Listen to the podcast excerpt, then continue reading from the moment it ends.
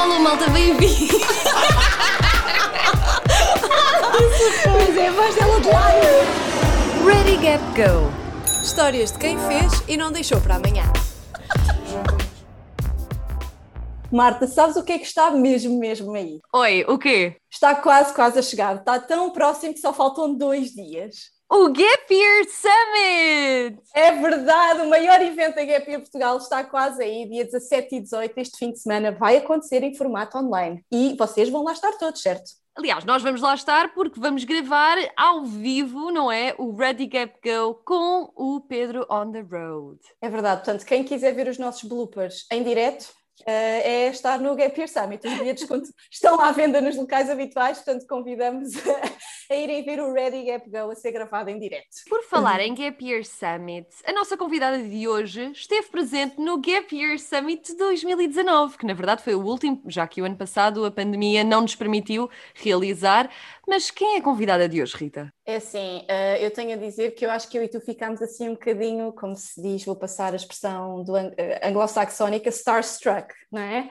A convidada de hoje é a grande Diana Nicolau, atriz, voluntária, viajante, empresária. Uh, muitos de vocês conhecem-na da televisão ou do teatro, Uh, mas ela também tornou-se conhecida na, aqui na comunidade de viajantes por ter feito uma grande viagem de oito meses pela América Latina em 2017. Muitos de vocês talvez também reconheçam a voz da Diana, ela que faz muitas locuções e dobragens, uh, e sendo atriz e locutora, este episódio é um deleite para os vossos ouvidos, porque ela a contar histórias, vai, encarna as personagens, faz o sotaque brasileiro uh, e, e dá aqui muita magia às histórias.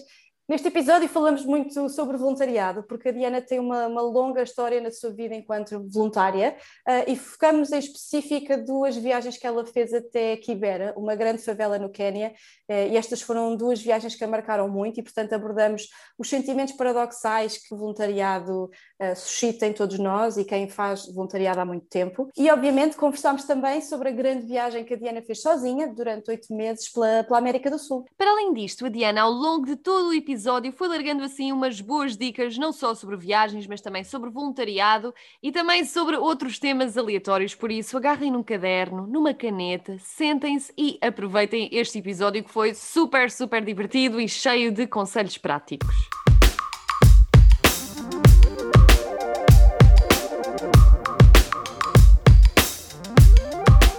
Nós já nos tínhamos conhecido no, no, no Gap Year há dois anos. É assim, eu, eu, eu vi-te à distância. Mas estavas lá já? Estava lá já. Estávamos as duas abertas à distância, ah. sim, sim. Portanto, eu ia precisamente dizer isso, que nós não nos vemos desde o Gap Year Summit em 2019 em Coimbra, aliás. Tu estiveste lá, nós vimos-te, tu não, não nos conhecias. Olha, se calhar para muita gente, muita gente conhece a Diana Nicolau como atriz e não tanto, talvez, como viajante e voluntária, mas tu realmente sempre fizeste voluntariado e já fizeste grandes viagens. Achas que esta a tomada de decisão de partir à descoberta e sair da nossa zona de conforto é um, é um desconforto que vale sempre a pena.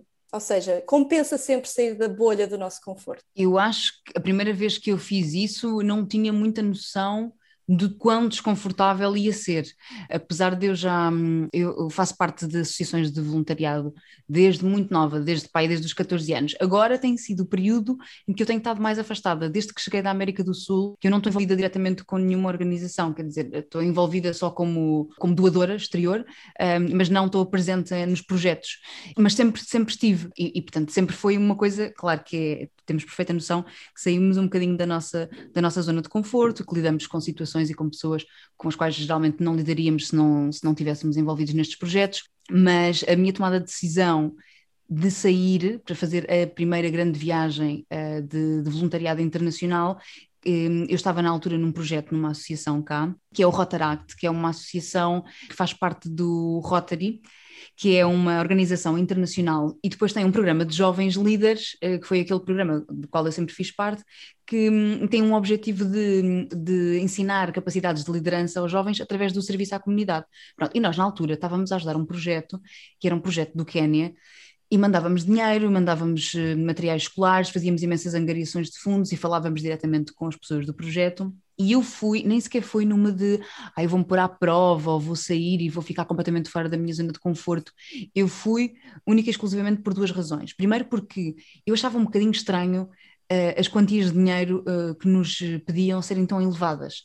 Tipo, 1.500 euros para financiar os estudos de uma criança. 1.500 euros por ano, era aquilo que okay. custava. E não estamos a falar de faculdade, estamos a falar de uma escola secundária. Esses 1.500 euros incluíam também o uniforme, porque as escolas no Quênia os, os meninos têm sempre uniforme. Por um lado, é bom, aqui é visto como uma coisa super elitista, mas a verdade, para eles, é uma coisa que os safa porque muitos deles não têm roupa. Então o uniforme é uma maneira deles poderem estar, estar vestidos e têm pelo menos aquela roupinha e não há diferenças de estratos sociais. É? São todos é, iguais, no fundo. São todos iguais. Portanto, havia uma série de, de itens que eram cobertos por essa FII anual, que eram os 1.500 euros, mas mesmo assim eu achava muito. Estamos a falar de uma favela, Kibera, que é a maior favela da África Oriental, que tem, tinha na altura 5 milhões de habitantes. É muito difícil porque não, não há censos ali, não há, não há regulamentação nenhuma. E portanto, eu achava muito caro isso, achava estranho ser tão caro. E a segunda razão é porque eu queria tentar perceber de que forma é que eu depois podia ajudá-los a partir de cá. Portanto, eu pensei que estando lá no terreno e vendo exatamente as dificuldades deles, eu depois posso vir para cá e tentar perceber o que é que nós podemos fazer uh, a partir daqui com outra perspectiva. E foi assim, mas foi uma coisa muito sem, sem pensar, tipo, foi super precipitada, nem sequer foi muito combinado com o projeto, ou seja, não houve uma, uma parceria, falei só com a diretora do projeto e disse, vou, fui às minhas custas e consegui angariar, fiz um crowdfunding na altura para angariar precisamente os 1.500 euros, que era para financiar uma criança, e felizmente consegui multiplicar esse valor em 10 vezes e consegui levar mais de 10 mil euros. Foi incrível. espetacular. Foi incrível. Eu nunca, nunca fui muito pública em relação ao voluntariado. Não, não, não, sei lá, o facto de ter uma profissão que é exposta, eu nunca mencionei que fazia voluntariado. Bom, primeiro porque sei lá, porque não, acho que não, não, não tinha muito interesse, e depois das poucas vezes que tinha dito isso, já tinha havido situações em que as pessoas levavam a mal, aquela coisa do ah, só diz que faz para, hum. para se armar, uhum. ou isto ou aquilo. Então nunca achei, também nunca tive essa necessidade. Mas quando fui, quando como criei o crowdfunding, Uh, foi, foi uma, uma visão puramente estratégica. Eu preciso mesmo de arranjar o dinheiro. Uhum. Então criei o crowdfunding e tentei entrar e falar com uma série de, de meios de comunicação da imprensa, porque também, como tinha mais visibilidade do que pessoas anónimas, consegui uhum. angariar muito mais dinheiro. E foi a primeira vez, foi aí que se tornou público que, que o voluntariado era uma parte importante na minha vida, que eu não era só atriz. Mas isso e... é uma dedicação enorme, tu dizes que te atiraste assim um bocadinho sem planeamento, mas é de repente uma dedicação enorme a esta, a esta causa. O voluntariado é uma coisa que sempre teve na tua vida, há uma tradição familiar, ou é uma que surgiu Sim. contigo só? Não, eu nunca, não me lembro de não fazer parte. Os meus pais sempre tiveram envolvidos em projetos na comunidade. O meu pai é médico, a minha mãe é educadora e nós crescemos numa cidade muito pequenina, que as pessoas todas se conhecem e, e, e acabamos sempre todos por fazer parte dos mesmos grupos e, e, tínhamos sempre imensas atividades, imensos projetos e Alcobaça é uma cidade que tem uh, uma das maiores comunidades de da etnia cigana. Então sempre houve também muitos projetos e tivemos sempre muito ligados à, à, à comunidade. Portanto, cresci sempre com isso e depois o facto de ter entrado nesta associação ainda em Alcobaça, onde eu vivia, fez com que depois, quando eu saísse de casa dos meus pais, aos 16, quando vim viver para Lisboa, senti falta de, de, de, fazer parte de um grupo, até porque isso é, primeiro, uma maneira ótima de nos integrarmos e de conhecermos pessoas, e depois vim para Lisboa e senti, senti falta de continuar isso, porque a partir do momento em que uma pessoa começa a fazer voluntariado, porque é muito, é muito egoísta também, não é? O voluntariado é o que as pessoas dizem, e é verdade, é? é? muito mais aquilo que se, que se ganha do que aquilo que se dá. Uh, entramos nisto inicialmente numa coisa altruísta, mas depois a verdade é que é muito viciante. E, é. e foi isso que me aconteceu. Depois eu cheguei a Lisboa e acabei por fundar eu um, um clube. Portanto, o Rotaract aquilo funciona por células, há vários clubes. Eu fundei um clube em Lisboa e pronto, e depois acabei por chegar a representante, que é o cargo mais alto de, a nível nacional, e tive muitos anos à frente da associação e, e fizemos imensos projetos. E foi bom porque o facto de ter uma, uma rede de suporte, uma organização internacional, onde nós conseguimos ter subsídios, temos bolsas, há projetos, há conferências há, há uma rede de suporte que nos permite fazer os projetos que nós queremos. Portanto, só que depois também somos muito autónomos. Eu pensava, minha vizinha de baixo não tem dinheiro para pagar os medicamentos. E em vez de ser eu a ajudar sozinha, eu podia inventar uma forma de fazermos um projeto para ajudar não só a minha vizinha de baixo, mas se calhar fazermos um projeto de chegar aos bairros todos e conseguir com que os idosos conseguissem uh, ter uma conta na farmácia. Pronto, isto é um dos exemplos das coisas que nós fizemos, porque como tínhamos uma rede por trás, era muito fácil conseguirmos apoios das entidades administrativas, da Câmara, das juntas, etc. Eu sempre fiz Ai. isso, sempre tive, sempre tive envolvida em projetos assim. Ou seja, há sempre essa liberdade, havia pelo menos no, no Rotary essa liberdade no fundo poderem criar esses projetos e terá sido se calhar aí que surgiu também alguma vontade de continuares uh, no resto da tua vida depois a fazer mais projetos e provavelmente depois a ir então num projeto para o Quénia? Ou deve-se simplesmente àquelas razões que tu há pouco referiste? Não, eu acho que depois aquilo é uma bola de neve, porque depois tu primeiro começas a, a perceber, sais da tua, da tua bolha, é? começas a dar-te com pessoas com as quais não te darias, a ver realidades que muito dificilmente ias ver se não te pusesses mesmo nessa situação. Começas a perceber também o poder que tu tens em conseguir juntar-te com uma, duas, três, ou no nosso caso, em que os clubes tinham uh, 15, 20 pessoas, o que é que 15 ou 20 miúdos abaixo dos 30 anos conseguem fazer? Cada um vinha com uma ideia de um projeto, depois alguém tem um tio que tem. Nós temos um projeto ótimo que foi assim, foi só com, com ideias e tivemos ver o que é que nós temos de mais valioso para dar além do nosso tempo, são os nossos contactos. E era, e era isto, tipo, não, não funcionava nada à base de, de aliás, não, não havia dinheiro envolvido, nós dizíamos sempre, dizemos que é uma organização que não, não, não envolve dinheiro, futebol, religião e política. Quer dizer, envolve dinheiro no sentido em que precisamos de dinheiro para fazer os projetos, mas, mas não andamos a fazer peditório na rua nem nada. E então era um projeto de uns miúdos, eram mais novos do que eu, eles tinham, andavam numa escola e um dos colegas deles da escola tinha uma cadeira de rodas, andava em cadeira de rodas. E a escola era acessível para cadeira de rodas, exceto uma zona, que era o bar, o bar de, de convívio, que era só a zona onde, onde se juntavam todos nos claro. intervalos. E o miúdo não conseguia aceder àquela zona. E então, só o facto de estar numa cadeira de rodas já, já, já, já o exclui não é? e o diferencia de todos os outros. E o facto de não conseguir aceder ao bar começou um, a piorar isso.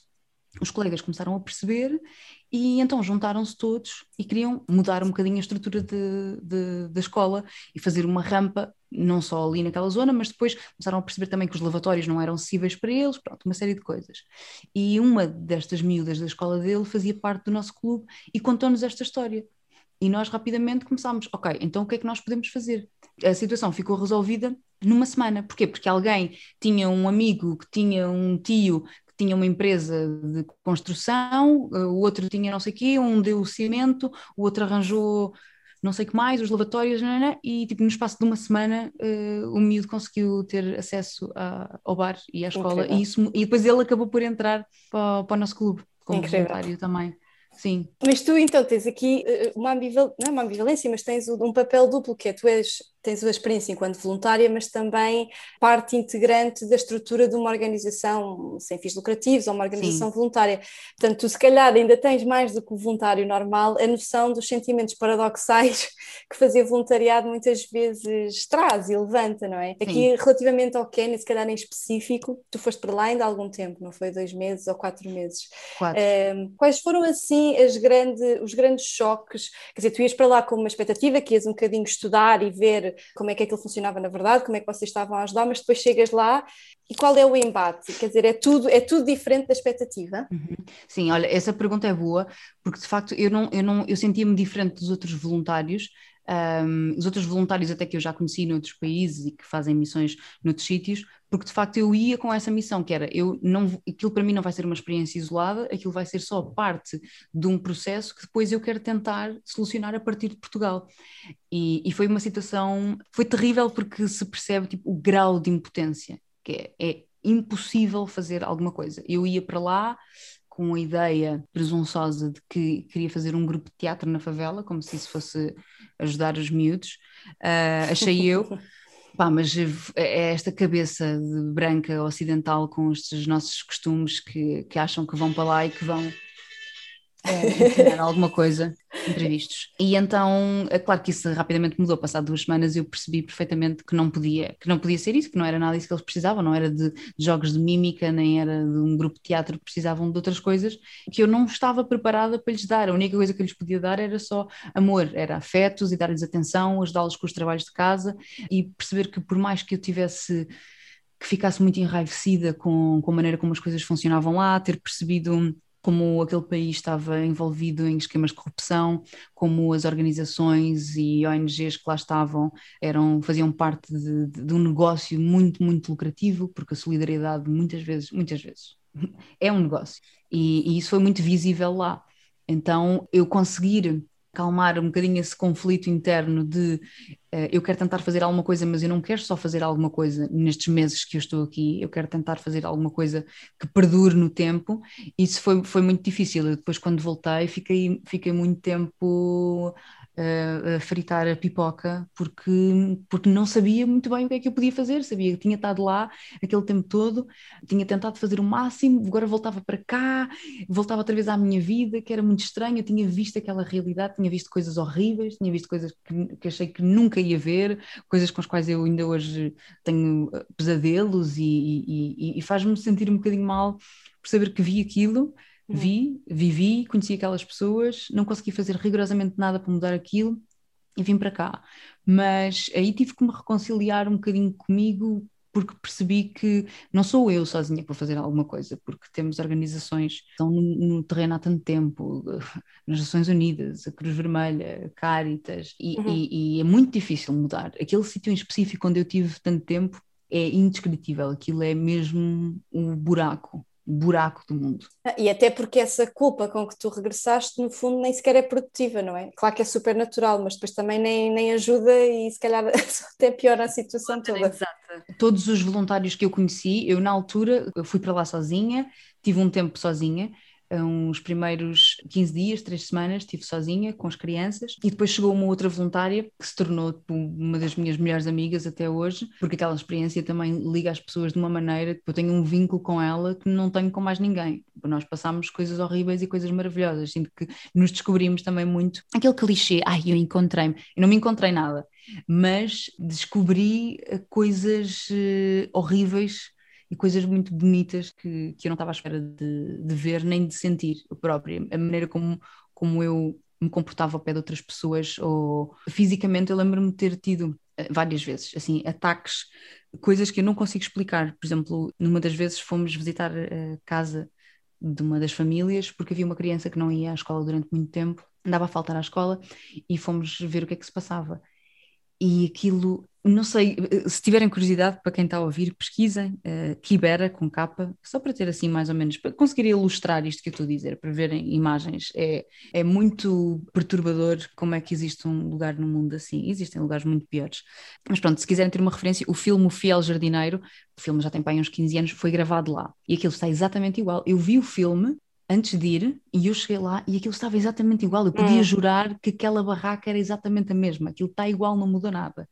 E então eu fui, fui até a casa de, dessa família e houve em mim uma reação física que eu uh, só senti depois, outra vez, em Auschwitz. Não sei muito bem explicar o que é que foi, mas o corpo reagiu de uma forma a ver aquela aquela pobreza, eram esgotos a céu aberto, as crianças sozinhas. Porquê é que a criança andava a faltar à, à, escola? escola? Porque estava eh, em casa, estamos a falar de uma criança três anos a tomar conta de um bebê de meses porque não sabíamos dos pais. Uh, o pai andava não sei onde, a mãe também, pois cada um tem que se virar, eles, a maior parte deles trabalham a vender coisas na rua, ou as mulheres também trabalham muito em casa de outras pessoas, fazem serviços como lavam a roupa ou limpam em casa de outras pessoas e estão na rua há este fenómeno em que as pessoas vão para a rua só à procura de trabalho e ficam paradas, sentadas na estrada, à espera que passe alguém e que precise de alguma coisa, seja um trabalho sexual ou um trabalho doméstico. Há, há uma e não parte, foi fácil ultrapassar. Há uma parte de ti que, por um lado, deseja ter ficado recolhida na ignorância e não ter ido ver essas coisas todas. Acho que ganhei mais em ver Hum. Sabes, apesar de ter sido difícil, acho que ganhei mais, acho que me fez ter uma consciência diferente, fez-me ser muito mais agradecida pelas coisas que eu tenho hoje, ter noção da benção que é ter vivido neste, ter nascido neste país, com esta família, ter as oportunidades que tenho, e acho que hum, é isso, tipo, valorizar coisas diferentes que eu antes não valorizava. Claro que depois eu cheguei cá e os primeiros meses foram muito difíceis, eu sentia que não tinha, eu não tinha direito a comer ou, ou gastar dinheiro nisto ou naquilo, eu não, eu não tinha esse direito quando tinha vivido de outra forma e tinha visto pessoas a passar fome. Fiquei durante muito tempo a achar que não tinha o direito de, de ser feliz, porque achei que continuar a minha vida sem fazer nada era como se estivesse a pagar aquela experiência que eu tinha tido lá.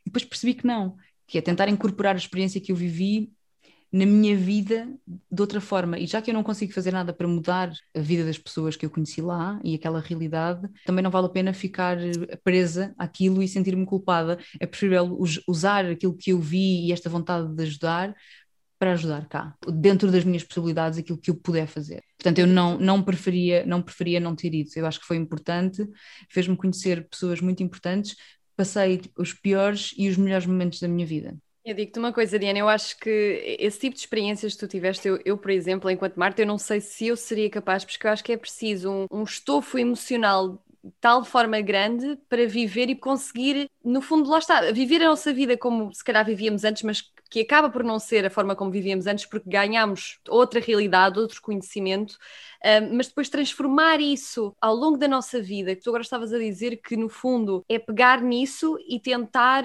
adaptar à tua realidade e fazer aquilo que tu podes enquanto Diana neste momento.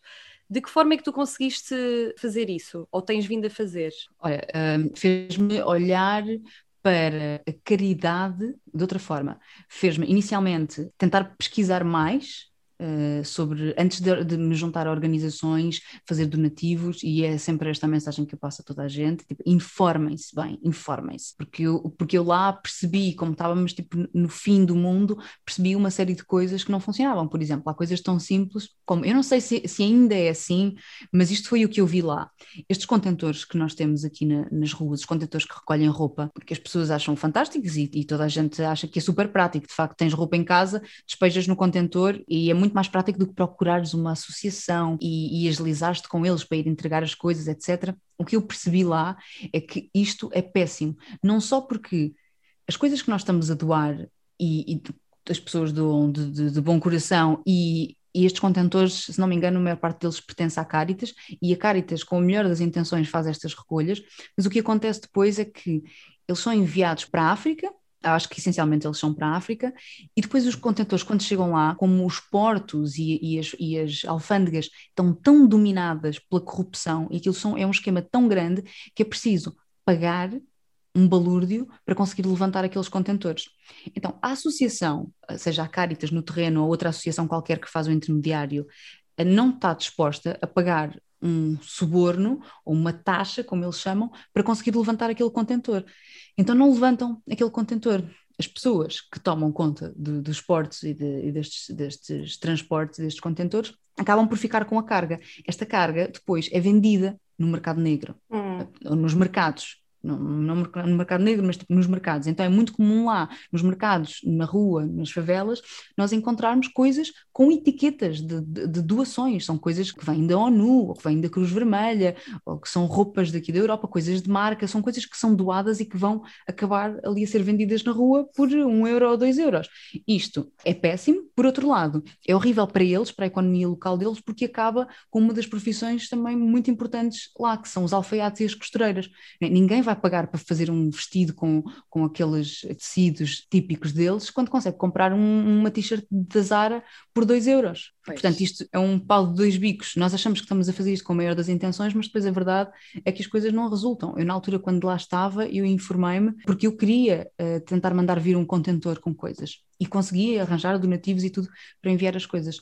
Informei-me para saber quanto é que seria o transporte e a taxa para levantar o contentor era cinco vezes mais alta do que o próprio transporte. E é isto que acontece. Cinco vezes. Sim, portanto, eu não sei se, se é sempre assim, ou se isto acontece com, com estes contentores que nós vemos aqui, mas eu acho sempre que é preferível, se nós queremos ajudar e se queremos doar alguma coisa, o melhor de tudo é vermos na nossa área de residência as organizações que existem. É tentar fazer assim, uma pesquisa rápida, falar com alguém responsável, tentar perceber exatamente o que é que eles querem. Por norma, não dinheiro, apesar de que eu sei que o dinheiro também é muito necessário, mas, mas eu prefiro fazer doações em, em, em bens.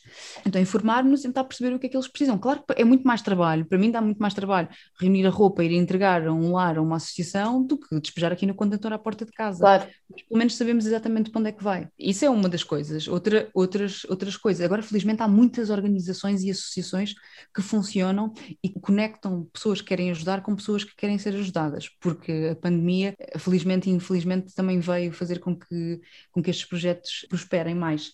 Então, há uma, uma organização à qual eu também me juntei só como doadora, não faço parte da organização, mas acho fantástica, que são os, os admiradores secretos admiradorsecretos.pt e as pessoas inscrevem-se como quero ajudar ou quero ser ajudada e a única coisa que eles fazem é eles não aceitam dinheiro, tipo, nada passa por eles, a não ser o match das pessoas. Conheces? Sim, sim, sim, sim. Estava agora, estava, inicialmente quando falaste estava a pensar, eu assim, é que engraçado. E agora quando estavas a descrever, a minha tia inscreveu-se inscreveu nisso. Há... O nome é muito bom.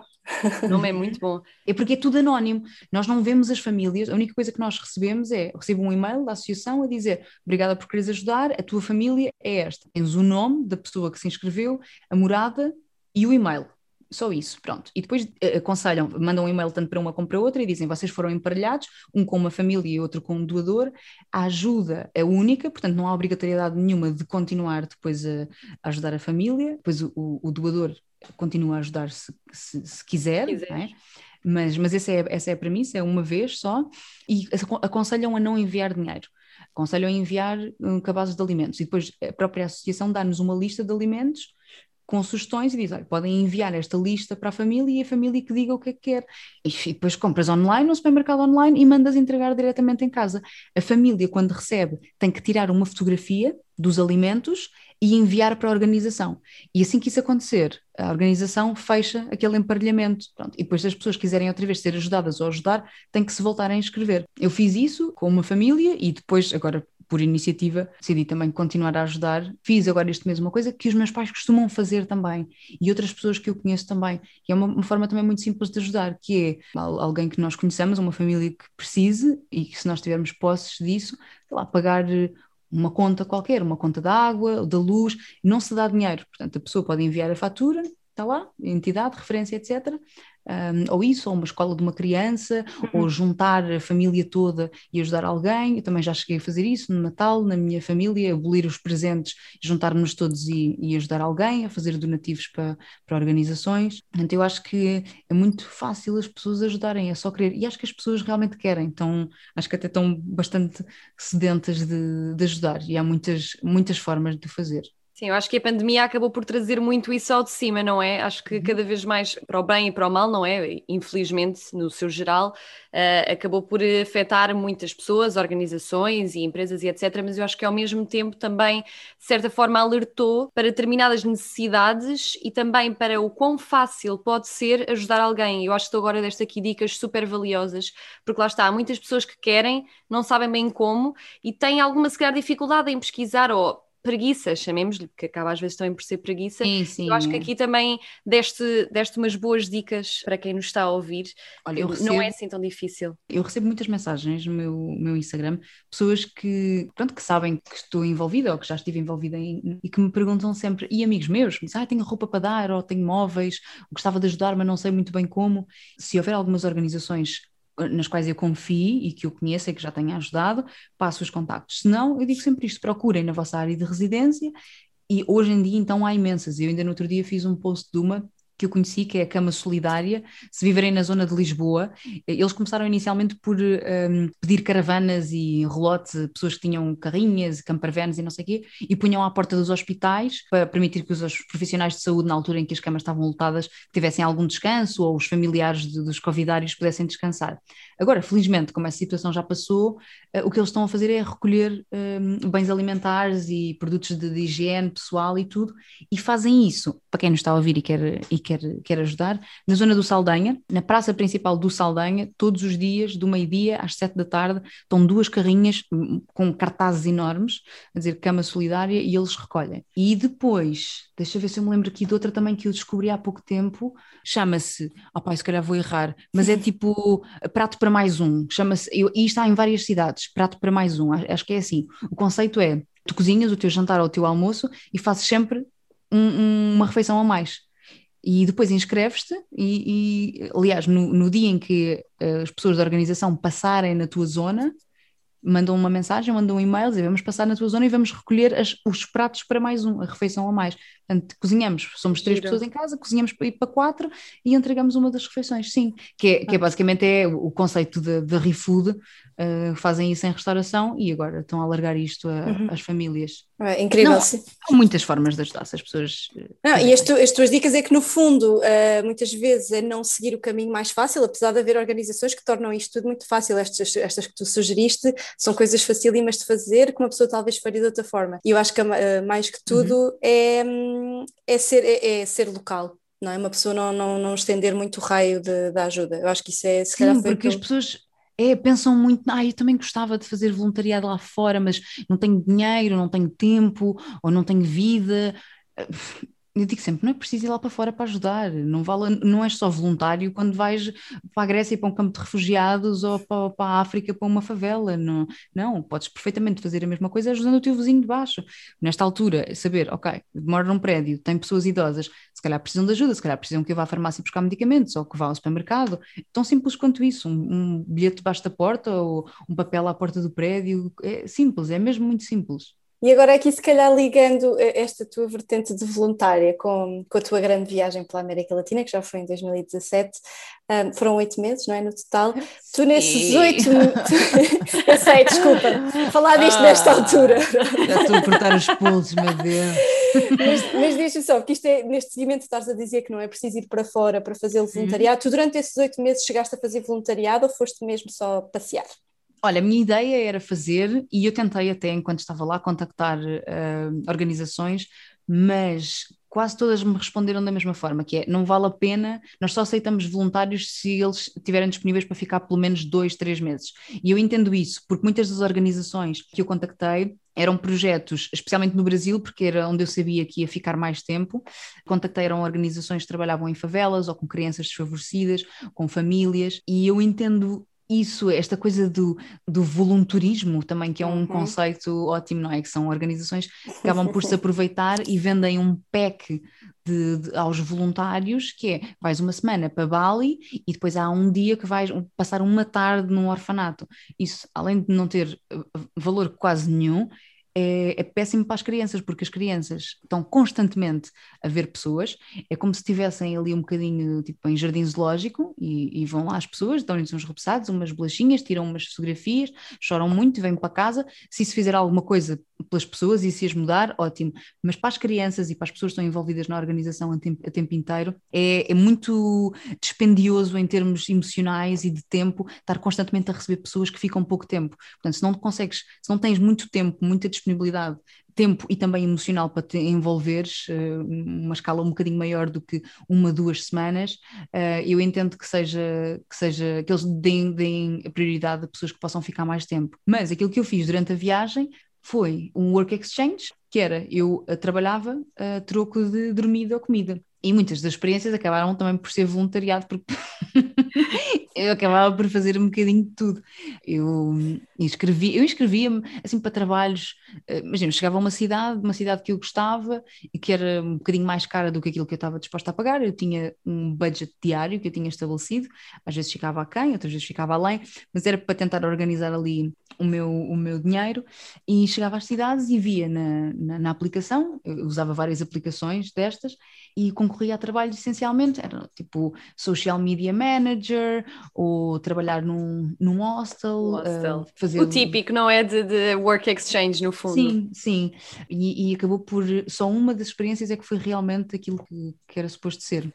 Tudo o, resto, tudo o resto acabou por ser completamente diferente. Publicidade enganosa. Ah, sim, muito enganosa. Eles são muito engraçados, principalmente uh, no Brasil, que foi onde eu fiz mais isto. Uh, eu chegava lá, imagina, num dos sítios, já contei esta história várias vezes, mas tem muita graça. Quer dizer, na altura não teve tanta graça, mas o anúncio era social media manager e fotógrafo para um hostel. E eu, como tinha a minha, a minha câmara fotográfica, eh, e tinha o computador, e tinha o microfone e tal, portanto, esse tipo de coisas eram coisas que eu podia perfeitamente fazer. Então cheguei lá, aquilo não era um hostel, não era nada, era uma casa de uma família, onde vivia uma família, e, e eu cheguei lá tentar perceber exatamente o que é que eu podia fazer, e, e elas responderam, a avó, que era a dona da casa, que era uma personagem, não, não, não é tanto mídia, não, é, é, é, limpeza, né? Não, a gente mídia não, não tá, não, não, não é limpeza. que aconteceu? Zero social media. Sim, nada, nada, nada. Eles nem computador tinham em casa, era limpeza. Oh, meu Deus. E, e, e, e, isso aconteceu tantas vezes. Aconteceu depois também numa outra casa de uma louca, onde eu tive uma semana e tal, e ela pedia um voluntário para fazer trabalho artístico numa guest house. Era trabalho artístico numa guest house. E eu, como estava, nesta viagem estava muito com o espírito de, epá, bora, faço, a não ser que eu sinta que a minha vida está em perigo, é que eu desisto, não, não, não, não vou desistir de, só quando me sentir desconfortável. Pronto, essa era a minha premissa. E cheguei lá, eu tinha conseguido falar, através da aplicação, conseguimos ver os reviews. E o último review tinha sido de uma portuguesa e era um, uma review horrível. A dizer que ela era louca, que ela andava à procura de um escravo, que tinha ficado meia hora, só quando ia, ia ficar uma semana tinha ficado meia hora, e que queria denunciar eh, esta pessoa. E eu vi aquilo à porta de casa. Oh meu Deus. Porta, estava eu com a minha mochila. Ela tinha dito que aquilo era no centro da cidade, aquilo era uma cidade no Brasil. Disse que era no centro, não era no centro. O autocarro deixou-me não sei aonde. Tive que andar imenso à procura daquilo. Depois, sempre sem internet, não é? Um, pronto, e depois lá consegui então ver, ver a review, li e, e contactei essa portuguesa. Mandei-lhe uma mensagem uh, e ela disse-me: tipo, não vais, não vais, foi das piores experiências que eu tive. Ela é completamente louca. E eu pensei: olha, agora já estou aqui, não tenho sítio para dormir. pode ser, pode ser. Let's find out. Vamos lá descobrir, vamos dar aqui o benefício da dúvida que se calhar a louca até é portuguesa. Não, raramente estas, estas reviews, as más reviews estão, são muito exageradas. Pronto, ela era, ela era mesmo muito louca. O trabalho artístico que ela queria que eu fizesse era, era limpeza também. Limpeza era... é uma arte. É uma, é uma arte, arte é uma arte. Olha, eu descobri isso. Ela, no fundo, não queria só que eu fizesse limpeza, ela queria que eu cozinhasse para ela, que eu fizesse obras na casa dela. É, ela perguntou-me se eu sabia ah. colocar azulejo. Eu quero colocar azulejo no meu banheiro. Sim. É, é arte, no... Diana, então. Eu sei, eu a, sei. A arte de colocar o azulejo. Eu que, sou, eu que sou uma artista, eu recusar um trabalho destes, não é? Pá, oh enfim, oh eu acabei por ficar lá a semana inteira. Uh, não, não fui escrava dela, um, mas fiz-lhe o jardim, jardinagem, fazia jardinagem, ela queria que eu, que eu lhe limpasse, que limpasse a casa, que fizesse comida, que pusesse a roupa a lavar, não sei o quê. Eu decidi fazer aquilo que me apetecia. Uh, só que ela era ela era muito louca, ela tinha assim uma energia muito, muito estranha, uh, muito estranha. Ela depois levou-me para um sítio, uh, perguntou se eu queria assistir a um ensaio, ela dizia que era música uh, músico e queria que tinha uma banda, não sei o que, perguntou se eu queria assistir a um ensaio. Olha, aquilo era tudo menos um ensaio, aquilo pareceu um ritual tipo de macumbas. Olha, foi muito estranho. Isso foi logo na primeira noite, foi muito estranho, mas eu pensei, eu estou completamente entregue aos bichos, eu não faço a mínima ideia, não conheço aqui ninguém, eu nem sequer sei onde é que eu estou, portanto é melhor, é melhor eu tratá-la bem e, e, assim que eu tiver a oportunidade depois eu piro-me. Depois as coisas até começaram a correr melhor, nunca tivemos contacto, ela nunca soube o meu nome, ela chamava-me sempre Bianca. o, Alter ego. Inteira. Bianca, eu respondia, tudo bem, pronto. Ela era muito louca, mas eu encarava aquilo como é trabalho de campo, deixa-me lá observar aqui esta personagem. Exatamente. Eu só tinha que estar com ela de manhã e depois à tarde eu ia à minha vidinha.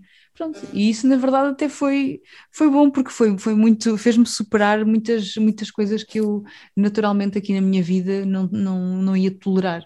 E ali, pá, sou obrigada a conviver com esta pessoa, deixa lá ver até onde é que eu vou. E isso é daquelas coisas que tens muito mais probabilidades que te aconteçam se fores viajar sozinha como tu foste, não é? Claro, claro. Mas aí é que eu acho que está a beleza de viajar sozinho. É que uma pessoa está muito mais predisposta a estas coisas. É, é, é muito mais fácil conhecer pessoas, porque as pessoas acabam por vir ter contigo. Estás de facto uh, mais disponível para tudo. Quando viajas só com outra pessoa uh, ou com, com um grupo, acabam por ficar sempre ali uh, numa bolha mas também aconteceu, depois também acabei por me juntar, conhecia esta pessoa, conhecíamos esta, depois viajávamos durante um tempo, depois deixávamos, separávamos, voltávamos a encontrar, isso também aconteceu, mas eu, eu, eu gosto mesmo de viajar sozinha, havia alturas em que eu tinha de pedir para, para nos separarmos, tipo, eu agora quero continuar sozinha, eu gosto mesmo mas que gostas de estar sozinha. Eu sei que não é a mesma coisa, atenção, e, e nós isto na Gap Portugal costumamos dizer bastantes vezes, porque ir viajar sozinha ou sozinho não é sinónimo de estar só, mas tu já sabias estar no fundo tranquila com a tua própria companhia ou foi algo que foste aprendendo durante a tua viagem? Eu achava que sabia, mas eu descobri, enquanto lá estava, que não sabia. Eu depois percebi, de facto, eu estava constantemente rodeada de pessoas aqui na minha vida que era para evitar até um bocado isso, para evitar estar sozinha, não é? Porque nós, e agora muita gente percebeu isso no confinamento, por isso é que temos tido surtos tão grandes de depressões, esgotamentos e ansiedade, ataques de pânico. As pessoas não estavam habituadas a ficar sozinhas, não é? E de repente, o facto de passarmos tanto tempo sozinhos, seja confinados em casa ou até mesmo a viajar, apesar de a viajar há muito mais estímulos uh, visuais e estímulos a todos os níveis, mas é uma, uma prova de superação muito grande, porque hum, o facto de eu estar a viajar sozinha, é, eu não podia contar com ninguém, é? Todas as, as minhas decisões eu ia ter que arcar com as consequências, boas ou más. Não há ninguém para, para corroborar tipo, um, um, uma ideia tua de ah, ficamos mais um dia, vamos para a esquerda, vamos para a direita. Não, sou só eu.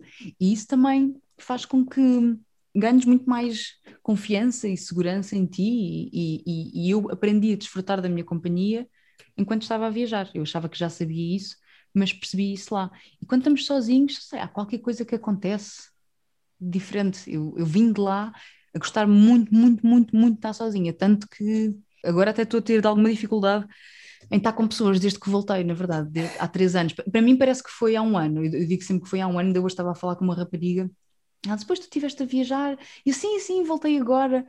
Depois eu disse, voltei agora, agora e disse, voltei em 2018. Mas para mim, isto não, este ano no Covid não contou. Para mim, para ninguém, não é? Mas, mas sim, é, e, não só por causa dessa experiência, eu sinto que se juntou isso depois a uma pandemia, confinamento, que faz com que. Hum, eu sou um bocadinho mais seletiva agora também, com a forma como passo o tempo, as pessoas com quem partilho uh, o meu tempo. Uhum. Eu acho que as viagens acabam por, por também nos dar muito, lá está, essa própria sensação de estarmos connosco e também perceber de facto aquilo que nós queremos, aquilo de que nós gostamos e aquilo que se calhar já não queremos muito para a nossa vida. E é engraçado tu também dizeres que sentes que voltaste quase ontem, não é? Quando já uhum. foi há imenso tempo, mas eu acho que também se deve muito ao facto de ter sido uma viagem longa e super intensa. E eu acho que às vezes é difícil para pessoas uh, entenderem que este género de viagens de facto são muito, muito intensas, não só uh, a um nível físico, mas também a um nível psicológico, não é? Portanto, é, é quase como uh, regressar, quando regressamos, é, é toda uma ressaca que dura às vezes anos, não é uma coisa que passa de um dia para a noite, não é? Uhum. Sim, é que aqui, por mais que as pessoas digam que estão habituadas a estar sozinhas, ou que vivem sozinhas, ou que andam muito sozinhas, é diferente, porque quando nós estamos a viajar, há uma série de coisas que sentimos que não sentimos no nosso dia a dia, que é um desconforto brutal, porque muitas vezes estamos em sítios que não conhecemos, com culturas diferentes, com pessoas que podem olhar para nós de maneira diferente, hábitos culturais e convencionalismos sociais que não são os teus códigos, tens medo, é? estás mais alerta, não estás tão confiante, tão seguro, muitas vezes não tens internet, que é uma coisa que eh, na qual nós eh, estamos, estamos tão dependentes, tipo, não tens, não tens internet, não tens dados, é mais difícil, não é fácil para ti se estiveres perdido ou, ou, ou se precisares de, ou tens fome, tipo, rapidamente escolhes uma comida que tu conheces, e isso não acontece lá, então são muitas privações físicas e emocionais que passas, mesmo, mesmo que seja num país aqui, não é preciso estarmos a falar de um, de um país super estranho noutro continente, até pode ser, podes ir aqui para Sevilha e podes sentir isso, e depois é toda a vulnerabilidade de estar sozinho, como é que eu, como é que eu sou agora sozinha, como é que eu faço amigos, esta coisa de, sei lá, querer, também querer um bocadinho de atenção a dada altura, de chegares a um, a um hostel, a um dormitório e meteres conversa, ou as pessoas diziam-te dizerem-te coisas que tu, há muito tempo que não estás habituado a ouvir, porque estás, estás, constantemente sempre com as mesmas pessoas, já não fazes amigos novos há muito tempo, principalmente nas nossas idades. A mim acontecia muito, ouvir muito uma coisa, uma característica que eu, que eu achava, que eu já nem sequer me lembrava que tinha. E foi bom porque estava assim, houve uma altura que estava assim já meio deprimida, mas não, não percebia muito bem, estava deprimida. Mas as pessoas que eu conhecia lá, portanto, eram pessoas que não tinham interesse nenhum em, em bajular-me ou, ou, ou quer que seja, não me conheciam, não faziam a mínima ideia o que é que eu fazia, quem é que eu era, qual é que era a minha história de vida, e diziam muito uma coisa que era que eu tinha uma energia muito muito boa, que era muito, sentiam-se muito bem à minha volta. E eu senti de facto que durante a viagem que isso começou a ser cada vez mais notório para mim. Isso fez-me sentir muito mais confiante. Sentia de facto que, que eu atraía pessoas boas, atraía situações boas. Eu conheci imensa gente a quem aconteceram coisas horríveis enquanto hum. estavam a viajar. Não só assaltos, mas tipo, coisas super violentas. Eu nunca tive problema nenhum, porque também senti que, primeiro, quando viajamos sozinhos, estamos super alertas. Eu estava sempre, sempre alerta. Isso é uma das, das coisas boas de se viajar sozinho. Eu acho que se tivesse com outras pessoas, e aconteceu em alturas que estava com outras pessoas, estamos mais distraídos, não é? Distraídos, sei lá, para, para assaltos, para nos perdermos, o que quer que seja. Eu estava sempre, e era muito cansativo isso, mas estava sempre ali tipo, com o meu instinto apurado, porque era a única coisa na qual eu podia confiar, não conhecia ninguém. Um, mas isso é interessante, de repente começar a perceber que, ah, tipo, eu as pessoas dizem-me várias vezes isto, para o bem ou para o mal. Uh, ou eu tipo, tenho-me dado mais ou menos com o mesmo tipo de pessoas. Hum. Tem sido interessante. Aquela conversa que eu tive com aquela pessoa foi recorrente, já antes tinha tido. E fez-me também olhar para mim através dos olhos das outras pessoas. E isso foi interessante. Não, e quer dizer que é uma coisa tão notória que até extravasa fronteiras culturais, linguísticas, não é? Não é, não é um português a dizer-te isto, é um estrangeiro qualquer, portanto é uma coisa mesmo que se nota e como tu dizes, uma pessoa que não tem interesse nenhum sim, em elogiar-te e que não te conhece, etc. Isso é muito engraçado. Sim, e depois a, a, língua, não é? Perceber também que, porque muitas pessoas dizem isso, tipo, ah, eu não viajo porque eu não sou bom em línguas, e não falo bem inglês, sou um bocado tímido. Ah, pá, esqueçam, esqueçam. Então viajar sozinho, eu acho que é mesmo a melhor escola para uma pessoa aprender uh, línguas. A, a linguagem mais universal é mesmo a vontade de comunicar é só isso. Tipo, tu acabas por comunicar, eh, quer queiras, quer não. E se pensares, é, é não encarar o outro como, como uma ameaça, ou tipo, vão julgar, ou vão gozar comigo, ou eles sabem o que é que estão a fazer mais do que eu. Não, é um bocado, estamos ali todos para o mesmo. E eu sinto que esse tipo de aprendizagem também só se consegue quando se vai quando se vai para fora durante muito tempo. Por isso é que eu acho que os gap years são tão fixe. Quem me dera ter havido uma organização como o Gap na minha altura, eu poder fazer isso, porque eu, eu encorajo toda a gente a fazer. E é uma coisa que se faz muito lá fora, não é? Antes de, de, de ir para a faculdade ou depois de acabares a faculdade, tirares esse ano, porque aquilo que eu ganhei nestes oito meses a viajar foi ótimo, mas eu já fiz isto com 30 anos e teria sido, eu tinha tido o triplo das experiências e tinha sido mil vezes melhor se eu tivesse feito isto 10 anos antes. Acho foi, foi diferente, agora foi diferente. Agora também eu estava a viajar, queria outro tipo de coisas, se calhar já não estava disposta a tudo, mas eu aconselho toda a gente a fazer isso. Acho que é uma experiência que nos enriquece muito mais do que fazer duas ou três pós-graduações na, eh, na, na tua terra. Mas acho que a Marta vai te dizer que não é a idade certa para um gap year, não é? Estava sentir isso na minha cara. Estava aí a crescer essa, essa ressalva. Não, pronto, claro, isto é quase a minha frase, frase-chave, aquilo que digo sempre, porque eu acho mesmo que não há idade para fazer gap year. O meu pai fez um gap year com 60 anos. Ai, e eu que acho maravilha. que é engraçado. Sim, eu acho que é engraçado. Claro está, que, e acho que tens toda a razão, não é? E, e acho que acaba por ser também transversal a qualquer fase da nossa vida, qualquer experiência, aliás, da nossa vida, que é consoante a idade ou o momento, não é? Vamos ter, sempre ter experiências diferentes e, e, vamos sempre retirar lições distintas. Mas eu acho que deveria ser muito curioso, mesmo as pessoas que já fizeram gap year, voltar a fazer novamente mais ah, tarde. Sim, sim, sim. Porque eu acho que gap year é aquela coisa que não, não é faz-se uma vez e está pronto e, tá, e acabou. Eu acho uhum. que é uma coisa que nós, enquanto seres humanos, deveríamos fazer recorrentemente para podermos ter essas experiências, voltarmos a ter todos esses sentimentos que tu também falaste agora de pôr-nos à, à prova, desenrascar-nos, aprendemos mais sobre nós, mais sobre o mundo. O mundo está em constante mutação, portanto, eu acho que faz todo o sentido fazer gap years em qualquer altura da nossa vida. Percebo perfeitamente o que, o que tu dizes. E não tem que ser um year, não é? Não precisa de ser, Exato. ser um ano, porque depois as pessoas também dizem, não tenho dinheiro, não tenho vida para parar agora um ano. É só o conceito de viajar pode ser muito diferente do conceito de ir de férias, porque o gap year também não é ir de férias e aquilo que eu fiz também não foi ir de férias, é completamente diferente. Quando uma pessoa vai com um mindset de, de viagem, não é? Pulseirinha na, na, no pulso, uh, resort, não é nada disso. É mais uma viagem interior até, e isso às vezes até pode acontecer em três semanas. Sei lá, caminhos de Santiago, uh, cinco dias a fazer os caminhos de Santiago, ou fazer a Costa Vicentina durante uma semana, o que quer que seja, não, não é preciso, e não é preciso muito dinheiro, porque as pessoas perguntavam-me imensas vezes quanto dinheiro é que eu tinha gasto nesta viagem e, e, como é que eu tinha conseguido manter-me, etc. Isto, esta foi uma das formas que eu consegui, que era ir trabalhando estes trabalhos de voluntariado, de limpeza e mídia, troco de comida e cama. E, e depois porque, sei lá, gastas muito menos do que gastas aqui na tua vida. E tens prazer nisso também, em, em, em, reduzir e teres um orçamento e cumpri-lo.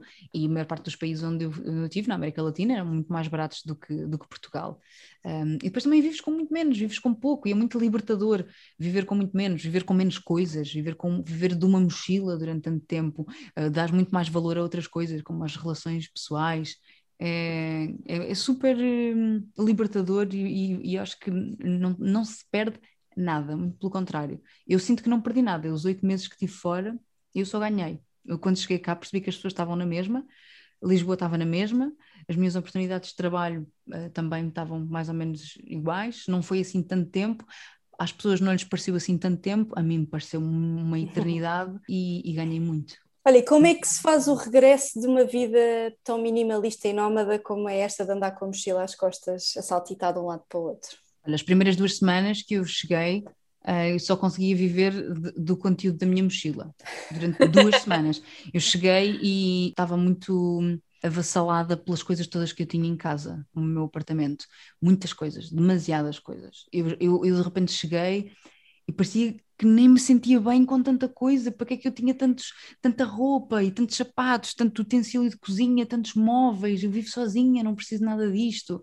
Então cheguei e isso fez-me muita confusão, comecei-me logo a descartar de uma série de coisas, depois também passado pouco tempo mudei de casa para uma casa mais pequena e, e, e percebi que eu não queria viver rodeada de coisas, porque também quero ter a oportunidade de, quando for preciso, eu posso arrancar e posso ir para outro sítio qualquer. Uhum. E, e, não, e não tenho esta coisa de viver agarrada às coisas, porque eu quando fiz uma mochila, fiz a mochila para ir, eu não sabia quanto tempo é que, é que ia, eu sabia que ia no mínimo seis meses. Depois, à medida que o tempo foi passando, eu percebi que havia algumas oportunidades de trabalho que, que eu podia perder eventualmente se eu continuasse lá muito mais tempo. E meus pais também já não estavam a achar muita piada eu ficar lá tanto tempo. e, e a Diana volta para casa. e o dinheiro estava-se a acabar. Portanto, foi assim uma conjuntura de coisas que me fez voltar. E eu, quando fiz a mochila, fiz a mochila com muita roupa de inverno, porque eu tinha planeado passar muito tempo em montanhas, fazer trilhos, Patagónia, glaciares, era muito mais isso do que verão. Só que aconteceu uma coisa logo no início da viagem que fez com que eu mudasse o curso todo da viagem. Não gostei de estar no, na primeira cidade e, e isso fez-me apanhar um barco e ir para o sítio oposto que eu tinha pensado. Então, em vez de começar pelo inverno, comecei pelo verão. Então, de repente, eu tinha uma mochila cheia de coisas de inverno, nada de verão, porque eu achei, opa, pois eu compro uns chinelos e, tipo, e pronto, e depois desenrasco uns calções e uma t-shirt e está feito. Yeah. E então depois arranjei também um sistema de trocas nos hostels onde eu estava. As pessoas era comum fazerem, quer dizer, não sei se era comum, mas eu propunha e as pessoas achavam o máximo trocar coisas que era, olha, tipo, eu vim do inverno e já não e agora vou para o verão e já não vou precisar. Olha, eu é o contrário, então dá-me esta roupa. Ah, eu gosto desta camisola, fica, troco pelos teus ténis. Fazíamos assim estas coisas e foi assim que eu consegui também ir descartando de algumas coisas. E depois eu percebi que isto era tão eh, sustentável, esta coisa de, de viver só com aquilo que precisas na altura e contares também com a ajuda dos outros, que agora neste momento, 2021, comecei o ano com um desafio que é vou ficar um ano inteiro sem comprar nada, nenhuma peça de roupa.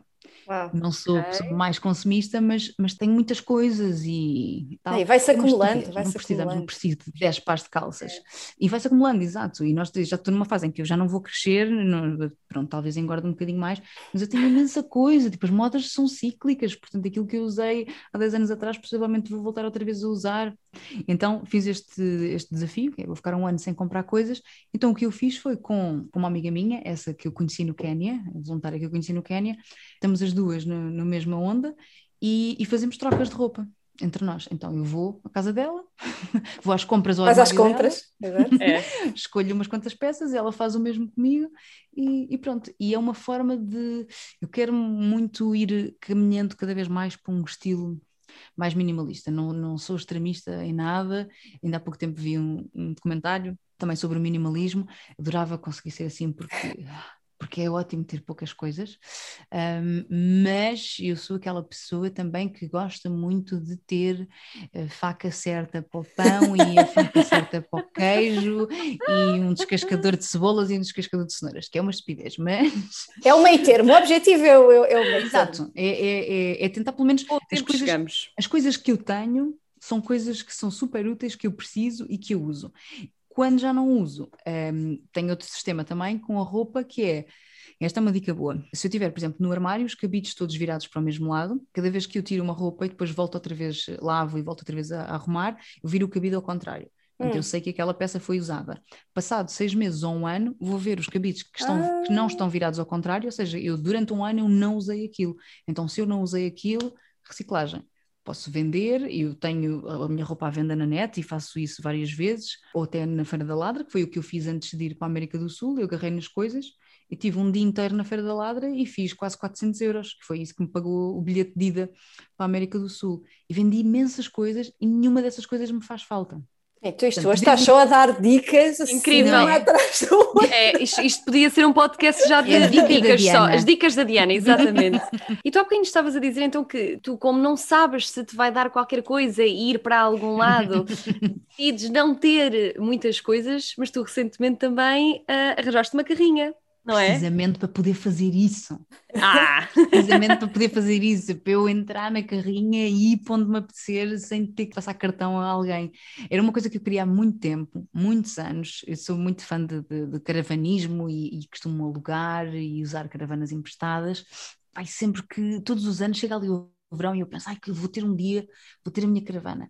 Um, só que eu achei que não era uma coisa que ia acontecer agora. Achei que agora era a fase em que eu ainda posso fazer viagens malucas de mochila às costas, aventurar-me assim pelas Índias e, e umas ilhas perdidas, e depois quando começasse assim a querer assentar e que já não pudesse ausentar durante tanto tempo, aí nessa altura seria bom ter uma caravana para poder viajar por Portugal e Europa com algum conforto. Acontece que veio o Covid e, epá, e um verão inteiro aqui em casa sem poder sair ou, ou, ou sem poder viajar, pff, isso a mim começou-me aqui a, a, dar umas comissões e, e, pronto, pensei, não é tarde nem é cedo, é agora, tipo, é este ano, vou comprar uma carrinha, consegui arranjar uma carrinha, eu não queria uma autocaravana, autocaravana, queria conseguir fazer a carrinha do zero para ter aquilo assim a, a, ao meu gosto.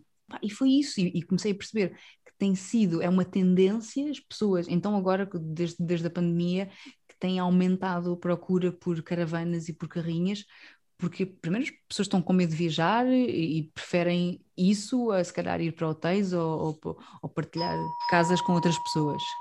Cá está. Comprei a carrinha e, e agora estou neste processo de transformação Tipo, já desenhei como é que eu quero as coisas e pronto, e vai estar pronta no final do verão. Eu vou estar, eu estou neste momento a gravar uma novela e vou começar para a semana com, com os ensaios de, de um espetáculo. Portanto, eu tenho assim a minha vida mais ou menos organizada até julho. Em julho acabam os espetáculos, em setembro acaba a novela. E a minha ideia era, se não tivesse vindo a pandemia, eu já me tinha pirado para, para a Ásia, era onde eu estaria agora como isto aconteceu, tive que adiar porque também convém trabalhar e, e depois, depois tenho, este, tenho este problema, porque a verdade é que eu consigo trabalhar eu consigo trabalhar remotamente, porque eu faço muitas locuções e dobragens, portanto, trabalho com a voz, eu viajo com o microfone, isso é um trabalho que eu consigo fazer. Mas eu adoro representar e é isso que eu mais gosto, que eu mais quero, e para isso é preciso estar fixa, porque depois as pessoas também acabam por por estigmatizar um bocadinho e eu senti isso quando voltei de viagem, que as pessoas já não sabiam se eu era atriz, não era, as pessoas têm alguma dificuldade em, em encaixar encaixar-me num, num sítio, que acho que é uma mentalidade super quadrada, como se eu tivesse que me definir só como atriz, ou só como voluntária, ou só como viajante. E quanto mais diversificada tu fores, acho que mais, mais rica e mais coisas bonitas podes trazer depois à tua profissão. Então eu recuso-me a ser rotulada só de uma coisa. Por isso, precisamente por eu não querer sentir isso, sinto que as pessoas também têm algum medo de me contratar porque sentem que não podem contar comigo porque dizem, ah, ela qualquer momento dá-lhe a louca e vai. E então, por um lado, até foi bom ter acontecido esta pandemia que fez-me ficar cá, assentar um bocado as ideias, reestruturar um bocadinho também aqui a minha carreira, perceber exatamente o que é que eu queria fazer, para onde é que eu podia apontar. E, portanto, neste momento agora estou com isso, tenho um espetáculo, tenho a novela, depois a carrinha vai ficar pronta e quando a carrinha ficar pronta é perfeito para dar umas voltas, não preciso de me afastar muito, mas posso passar até três semanas, um mês noutro sítio qualquer e voltar. É uma liberdade enorme saber que vou ter uma casa sobre rodas estacionada à frente de casa e a qualquer momento eu posso pegar e ir sem ter que estar dependente de transportes. Eh, olha, nós não te roubamos mais tempo, que estão-te aí a tocar à porta, não é? Mas olha. Ah, é, não faz mal. muito obrigada por teres vindo aqui partilhar um bocadinho da tua história e, e, e pegando nisto que tu estavas a dizer e ajudar a desmistificar este conceito que nós não temos que ser só uma coisa e podemos ter eh, muitas facetas. Uh, tu és, epá, és, eh, personificas isso muito bem. Por isso, olha, muito obrigada por teres cá vindo, muito obrigada por também teres vindo já. Eu não, nós não te agradecemos lá, eu e a Marta, mas por também teres ido partilhar a tua história em 2019 no Summit. Pá, é sempre um ah, prazer. Eu gostei muito, eu gostei muito, obrigada. Olha, eu gostei muito desta conversa, gostei muito de vos conhecer. Obrigada e que isto acabe rápido para vocês voltarem a fazer os vossos, os vossos summits e os vossos encontros. E para irmos todos viajar. Ai? Por favor. Mas sim. o summit mesmo assim vai acontecer, atenção, vai ser online, não é? Não vai ser a mesma coisa, mas vai ser incrível, vai ser incrível na mesma. Nos dias 17 e 18 de abril, malta, não se esqueça. 17 e 18 de abril, muito bem. Obrigada, Diana. Obrigada, obrigada. Um beijinho tá. e bom trabalho. Para ti também. Obrigada. Bons ensaios, boas novelas, etc. E ficamos e à espera. Que estão a ouvir, se precisarem depois de dicas, sei lá, estas coisas das organizações e a quem é que é de dar, a quem é que é de ajudar, ou mesmo até dicas de viagem à América do Sul, que foi aquilo que eu, que eu conheci melhor recentemente, DM me. Não é assim que elas dizem? DM me. Mandem uma mensagem no Instagram. No Instagram. No Instagram, que a Nina disponível. Uhum. E, e, lá ficamos a ver as atualizações da carrinha também, que eu estou muito ansiosa para ver. Sim, sim, sim tudo bem. Boa. Obrigada.